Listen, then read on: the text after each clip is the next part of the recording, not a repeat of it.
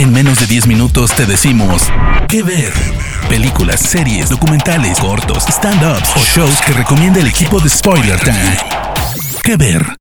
Muy buenas, mi nombre es Fernando Malimovka para el podcast que ver de spoilertime.com. En este caso, para traerles una muy grata sorpresa de Netflix. Se trata de la película Moxie, dirigida y actuada también por la gran Amy Poehler, a quien, bueno, le hemos visto nacer en Saturday Night Live, en Parks and Recreations y miles de otros lugares, casi siempre bajo el ala de Tina Fey, con quien tenía el Weekend Update, pero ahora largada como directora. Moxie se trata de... Ocurre que en esta secundaria norteamericana, Vivian, que es la hija de, del, digamos, del personaje que hace justamente Amy Poehler, se ve en la situación de ser una de esas chicas retraídas, que tiene su amiga también, Claudia, retraída, y que es la que de alguna manera percibe que todas las situaciones de abusos hacia el género femenino tienen que terminarse de alguna manera. Pero ¿qué pasa? Cuando quien es normalmente víctima de estos actos vandálicos por parte de,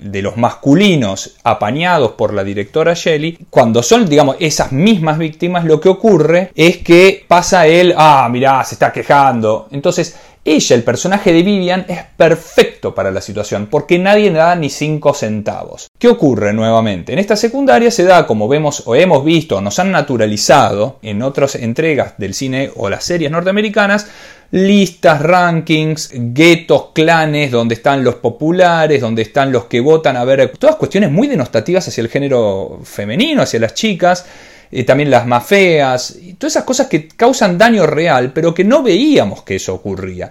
Que suponíamos que era, ay, bueno, quiero llegar a ser la más popular del secundario, de la prepa. Y no es así como funciona en el cerebro de quienes no llegan o quienes no quieren participar, porque digamos, no es que uno se postula, te postula el resto. Ocurre en este secundario, en esta institución educativa, que Vivian es hija de una persona que en los años 90-80 era, una, era más bien una persona combativa que hacía los, los, famosos fanzines, que era para quien no lo sabe, son revistitas de más bien estética punk, o sea, desordenada y anárquica, donde se daban artículos justamente, cuando era sobre todo de las Riot Girls, sobre justamente la liberación femenina, sobre la, la, discusión acerca de eh, hasta cuándo el sojuzgamiento del género femenino. Entonces, ella toma esa posta de la madre sin avisarle y comienza una batalla interna en el secundario, donde justamente por ser la menos, digamos, plausible de ser combativa, nadie la toma como sospechosa y eso ayuda a que pueda seguir publicando. ¿Se entiende más o menos?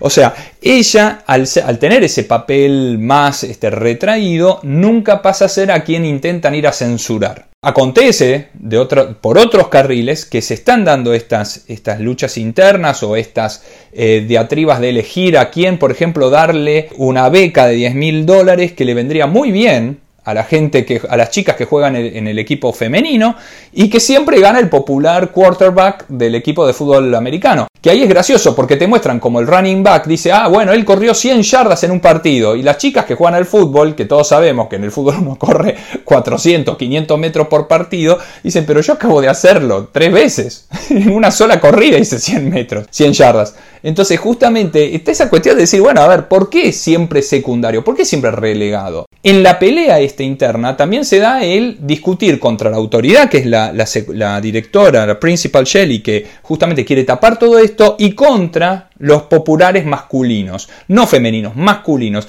que en este caso lo encarna Patrick Schwarzenegger, cuyo apellido me deja cualquier otro tipo de explicación y que ayuda también, a ver, vamos a ser honestos, porque no es solamente la actuación de Patrick que es buena, es buena, sino que además, sabiendo de la historia de ciertas cosas de los años 80 de Arnold, es interesante ese vuelco, porque Arnold también lo tuvo, e, e, ese vuelco en cuanto a la demostración de qué es, cómo y cuándo hay que tratar a las mujeres. Obviamente está el interés amoroso de Vivian, que es Seth, un chico que aparece de golpe también, eh, ¿no? De alguna manera relegado y que tiene toda una cuestión, un bagaje ideológico que es muy compatible con Vivian. Pero Vivian al mismo tiempo pelea con su frente interno, ¿no? Esa cuestión de si estoy luchando contra el patriarcado, ¿hasta qué punto, por ejemplo, tengo que aceptar que mi mamá quiere estar con otro varón?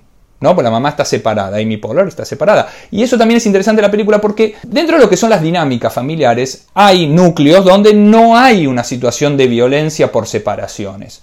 donde simplemente los padres están en, otros lugares y la película no intenta ir a eso. Tampoco en el resto de las familias, no sabemos, excepto si la cuestión de la mamá Claudia, la amiga, es, es, inmigrante china, la mamá es china y tiene esa cuestión más exigente oriental. Excepto eso, no vemos más nada porque lo que es es la pelea de las adolescentes dentro de lo que es hoy día una institución educativa. Lo que pasa en las familias es una pelea que puede quizá venir en una secuela, por decir una cosa, o en un spin-off, pero no es Moxie. Moxie es qué estamos naturalizando de lo que ocurre en las preparatorias. Y acá es donde está toda la pelea, toda la lucha con música de las Riot Girls, de Bikini Kill, de quien ustedes quieran poner, las bandas geniales que han sido también muy ninguneadas. Me falta un L7 a mí, pero están muy ninguneadas en la historia eh, norteamericana y quizá por influencia en lo que nosotros también hemos recibido. Ahí es donde Moxie hace hincapié,